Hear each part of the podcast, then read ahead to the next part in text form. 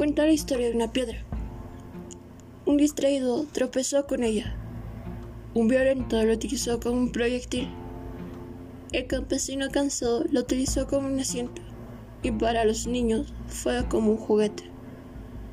David mató a Goliat con ella y Miguel Ángel le sacó la más bella escultura. En todos los casos, la diferencia no estuvo en la piedra, sino en el hombre. No existe piedra en tu camino que no puedas aprovechar para tu propio crecimiento. Espero que te sirva. Mi nombre es Blanca Nina. Personalmente considero que soy una persona creativa, autónoma, puedo colaborar y también tengo actitud positiva. Puedo adaptarme a diferentes entornos. Esas son mis cinco habilidades. Gracias por escucharme.